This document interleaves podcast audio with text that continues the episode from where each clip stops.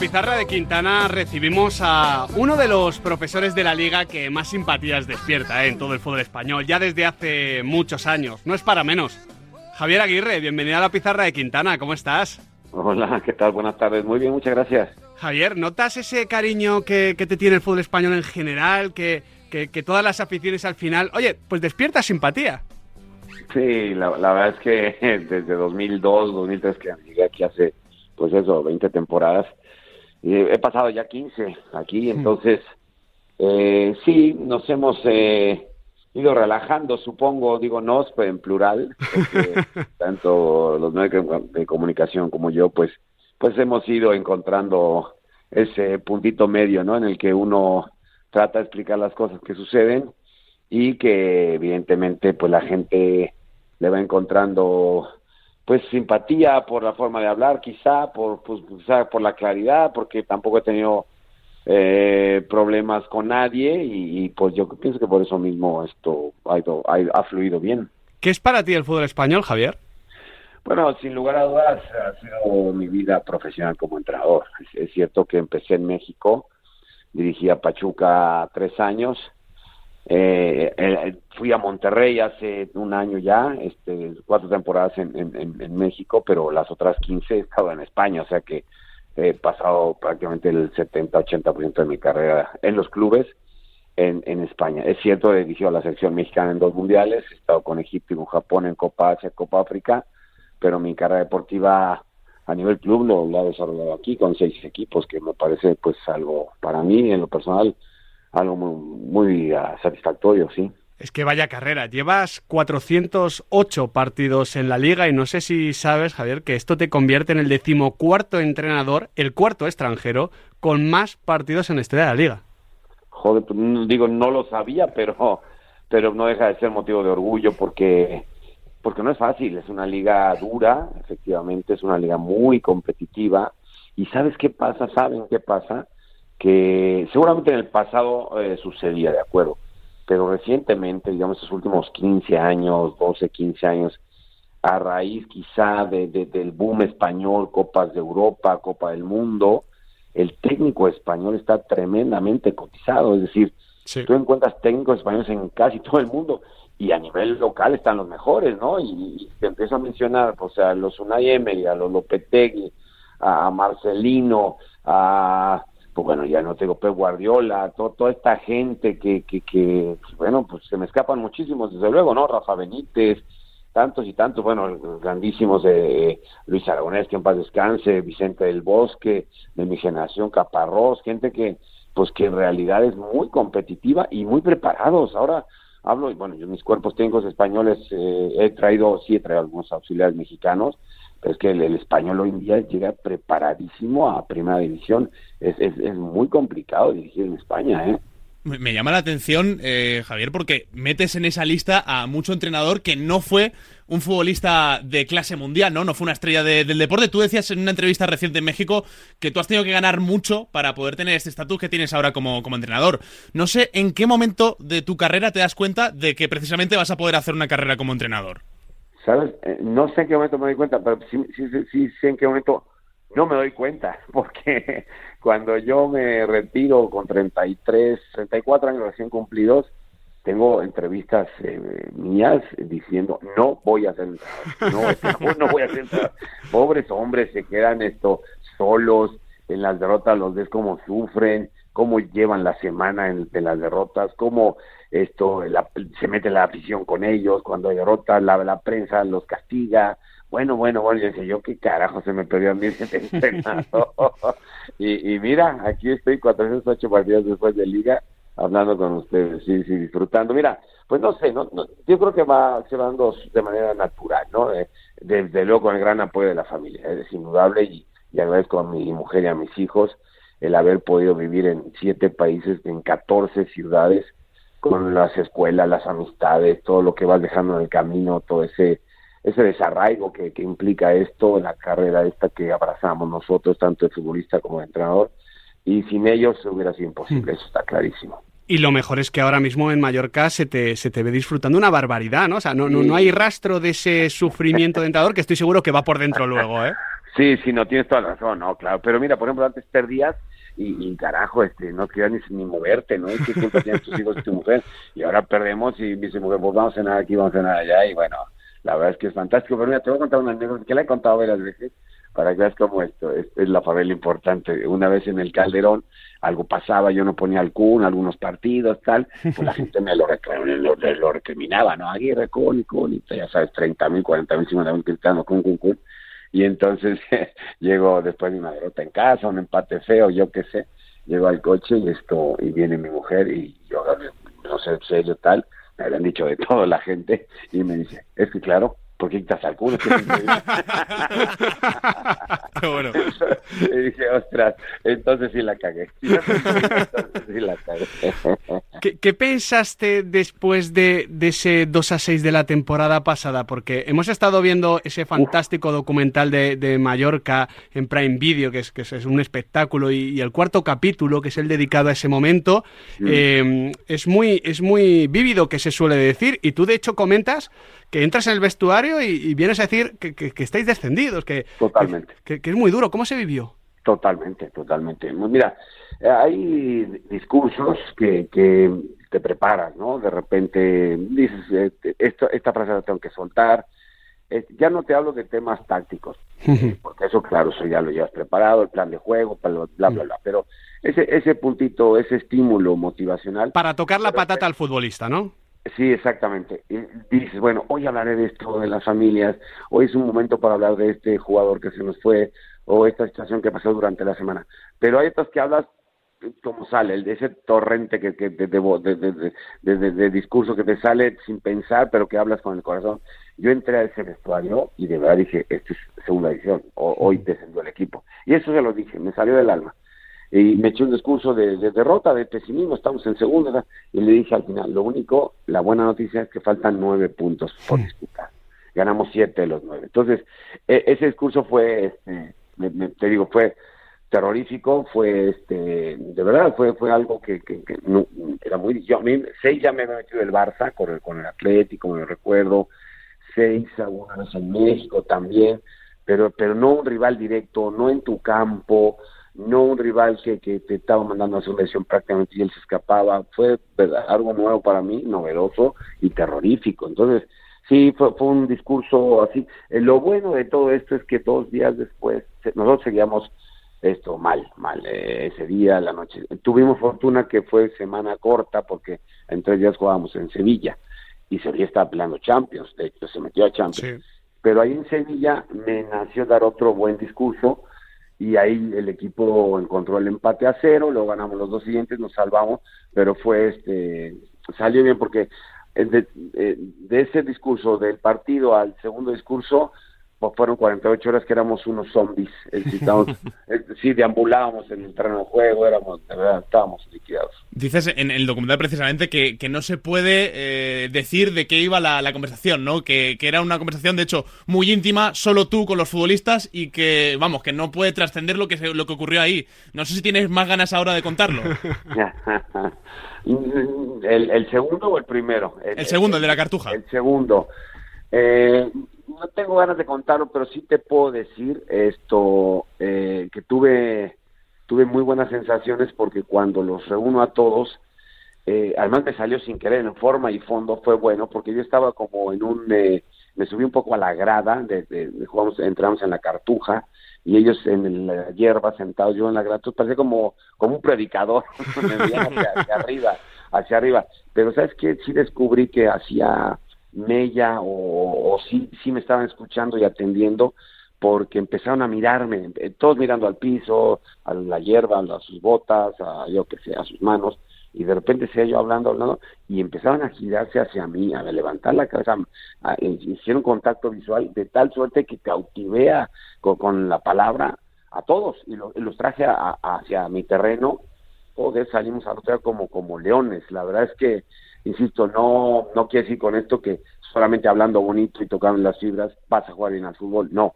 tiene que hacer muchas cosas más, pero es verdad que ese momento fue fantástico para limpiarnos de, de ese 2-6, ahí enterramos ese, ese fantasma y ahí empezó una temporada nueva para nosotros de, tres partidos. Y ahora que la situación es muy distinta, Javier, ¿cuánto han cambiado las caras dentro del vestuario? ¿A ti que te gusta fijarte en los rostros, en los gestos? ¿Cuánto han cambiado? Eh, eh, es, buena pregunta porque yo siempre estoy muy pendiente de que no cambien donde, donde de repente no debes cambiar. Hmm. Es decir, no puedes eh, correr si, si no sabes caminar. Y nosotros primero la A y luego la B. Somos un equipo que está diseñado para estar con otros 8 o 10 equipos en la parte media de media abajo para, para de la tabla para eh, quedarse en primera división. Nosotros queremos ser un equipo de primera división como hoy lo es Osasuna, por ejemplo, como hoy lo es el Cetazo, por ejemplo, equipos que, que, han sufrido, que, que, vienen de abajo también y que, y que están consolidados, están consolidados, que saben jugar ya en prevención, se puede decir que son equipos de prevención. Nosotros sí que lo somos, pero si tú analizas los últimos 6, 7 años de este club, pues ha sido un deambular, primera, segunda, segunda B, segunda, primera, segunda, primera. Necesitamos 3, 4, 5 años en primera edición, se lo he dicho a los dueños, para, para considerarnos para proyecto importante. De momento estamos consolidándonos y estamos en esa labor. ¿Y el juego del equipo está cerca de lo que tú te imaginabas a principio de temporada y sobre todo de lo que Javier Aguirre quiere de este Mallorca? también es pregunta interesante porque el juego del equipo eh, obedece al objetivo que tiene el equipo y a los jugadores que tiene el equipo. A mí ya me gustaría esto, llevar este, 38 goles a favor, ¿no? Y, ser para partidos espectaculares de 3-3 y, ganar 4-1 y, y, yo qué sé. Ya me gustaría, ¿no? Pero, pero en este momento no es algo que nos convenga a nosotros salir a jugar de tú a tú eh, eh, en campos pues como Villarreal, como Valencia, como yo que sé, con, con, Pamplona mismo, o, como el Real Madrid de Barcelona de Atlético Madrid, ¿no? Que comen aparte. Me refiero, somos un equipo que, o somos tenemos una forma de juego que a mi juicio nos interesa y nos conviene, a vida cuenta, el nivel que tenemos de jugadores y las necesidades que tenemos como, como club. De hecho, he estado mirando datos antes. Estáis entre los seis equipos con más porterías a cero en lo que va de, liga. Lleváis siete. ¿Cuánta importancia le das a este registro, Javier? Se la doy, se la doy, sí, porque, porque bueno, eh, yo le digo a los jugadores, esto, evidentemente la parte creativa es la más compleja del fútbol, encontrar los espacios, eh, tener este superiores en, el sector ofensivo, pero claro, eh, nosotros en este momento nuestra nuestra manta no nos da para tapar la cabeza y los pies en este momento. Ojalá nos dé el día de mañana. En este momento nos tapamos bien algo, cualquiera de las dos elegimos qué y sobre eso trabajamos, porque es cierto que solo hay dos equipos que tienen menos goles que nosotros en contra, pero también solo hay dos equipos que tienen más goles a favor, los menos goles a favor, por lo tanto estamos ahí esto descompensados, ¿no? Lo ideal sería, bueno, por eso estamos en décimo en la en la tabla, si las matemáticas no mienten, ¿no? Entonces, bueno, esto lo ideal sería eh, jugar eh, bien y bonito. Nosotros de momento a veces jugamos bien, a veces no. Y sobre todo, ¿sabes qué nos ha faltado? ¿Saben qué nos ha faltado? Cierta continuidad con la pelota, porque nosotros sí, evidentemente defendemos mejor de lo que atacamos, pero cuando atacamos no lo hacemos mal. Tenemos, eh, tenemos cosas, sucede que no, no le damos continuidad a esas cosas por, por, porque nos da este por equivocarnos técnicamente, porque de repente no ligamos tres pases, porque de repente, claro que sí, hay partidos donde no este, tenemos la suficiente uh, personalidad para querer la pelota. Recuerdo ahora mismo San Mamés, que es un campo durísimo, por supuesto, el Atleti de Lado, eh, y, y, no, no ligamos tres pases, ¿no? Preferimos darle al rival y esperar, y darle al rival y esperar, sí, claro, pero eh, pegas el palo, tienes suerte, eh, te ayuda al bar, yo qué sé, y sacas el cero cuando en realidad merecías perder, ¿no? Pero bueno, esto es, eh, son cosas que pasan en el fútbol. ¿Y cómo estás intentando mejorarlo, Javier? Porque entiendo yo que, por ejemplo, la figura de, de Ruiz de Galarreta es, importantísima porque es ese futbolista que os puede dar un poquito de pausa, de, de, criterio, pero ¿cómo estás intentando convencer a los futbolistas de, oye, paciencia, vamos a juntar tres pases y a partir de ahí crecer? Eh, entrenando y visualizándolo, hmm. entrenando y viéndolo en vídeos. Es decir, mira, mira, mira este pase, no me puedes hacer un pase de tres metros, pum, tú fulanito de tal, y es que no, no, no, te des ese lujo, no, porque lo acabas de hacer de cinco metros. Entonces, e, es, es donde entra en la regularidad y la eh, discontinuidad, si se me permite la expresión de lo que yo digo, ¿no? Tengo jugadores que te dirán un gran centro y luego dos, dos atrás de la portería. No, no, no, dame tres buenos, no, me hagas uno bueno y dos malos, eso, es a lo que voy. O una salida desde atrás, de repente dices, no es posible, ¿no? Mejor tirar la larga porque no estamos encontrando a los volantes. Efectivamente, eh, de la Reta, pues, sin lugar a dudas, y sin temor a decirlo, debe ser más talentoso que tengo el equipo en, su puesto. Tengo gente con mucho talento, de verdad, pero de repente eh, nos falta algo, ¿no? Decir, bueno, esto está bien, no, no salgamos a por todas en, en, en en Sebastián, porque nos puede hacer un traje. Y efectivamente, si sales y te abres cosas al tú por tú, pues la rara está en buena forma y te casca un, un 4 a 0. Y dices, bueno, te lastima mucho un 4 a 0, un 6-1, un, un 5-1. Y en cambio, bueno, dice, bueno, estoy 0-0 en el partido, lo hago largo y a ver si en un corner tengo fortuna o lo que sea. Claro, pierdes el partido y vienen, pues eso, eh, 1-0, no es que no es ambiciosa, no arreglaste, de acuerdo. Comparto esas opiniones, esos calificativos, pero lo hago por, por una sola razón al final de la temporada este equipo está en primera división. Y si soy así, soy capaz de hacer esto, quien sea, o yo, o yo, quien sea, si hacemos tres, cuatro años seguidos, entonces hablaremos de otra, de otro, de otro nivel de equipo. Es que viéndolo desde una óptica de futbolista del Mallorca, está el partido complicado. Eh, claro, el mister me está diciendo, oye, vamos a juntar tres pases y yo veo arriba a Murici. Y digo, bueno, es que, claro, yo le, mando un balón a Murici, que la baje él y luego ya nos apañamos. Está la tentación ahí para el futbolista, Javier, de simplificar mucho el discurso y ir directamente con ese delantero tan diferencial que tenéis. Eso te decía yo cuando intentas sacar lo mejor que tienes de tus jugadores. Es decir, el propio Murici es difícil dársela al espacio. No es el más rápido del oeste y, y, de repente, bueno, pues por arriba está claro que es, su virtud y está claro que es un jugador que necesita abastecerse por los costados y es un jugador de área y bueno, pues eso es así, ¿no? Nosotros, ya que no estamos ahí, tenemos a Don Ángel, tenemos a Cadewere y tenemos que jugar de otra manera, ¿no? Valorizar espacio seguramente, jugar con dos puntas y hacer cositas distintas, pero bueno, de, de eso se trata, ¿no? que, tu, que tu equipo tenga distintos registros y que no dependas tanto de un solo hombre como Galarreta, como Wix, que son muy específicos, o de un portero, sino que tengas posibilidad de hacerlo de otra manera.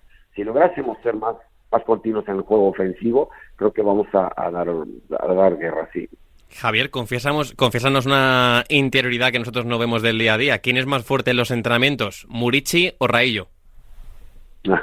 está buena la, está bueno el duelo. Eh, mira, esto tengo gente eh, que a lo mejor no se lleva la, atención de, de, mucha de, los medios de comunicación o la afición, pero hay gente que, es fuerte de verdad. ¿eh? Los, de los defensas, básicamente Martín es bastante, bastante bravo, bravísimo, sí, sí. El mismo Nastas Copete, que hace una gratísima revelación. Eh, es muy pequeñito, yo me costa, pero es bravísimo, tiene pulgas esto, Dani en ataque, a Matt, son, son chicos, Angelito, Ángel que, bueno, a unos sesenta y tantos, pesa 50 kilos, puta madre, yo no me gustaría en, en un mano a mano porque es, un león, va bien por arriba, mete el cuerpo, en fin, yo creo que, pues, es, si a mí me dices que, te gusta el equipo, pues es eso, la personalidad y el carácter de todos.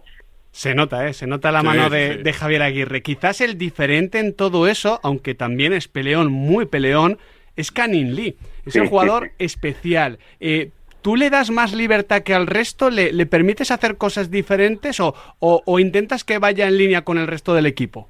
Yo, yo creo que debe ir en línea con el resto del equipo porque eh, es la mejor manera. No hay ningún jugador por encima, ningún individuo por encima del colectivo.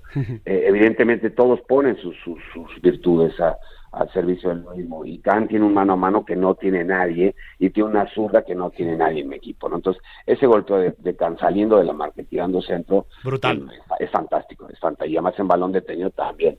El francés le pega muy bien también a la pelota, también Galarreta. Es decir, Dani mismo, tengo buen, buen golpe en balón detenido.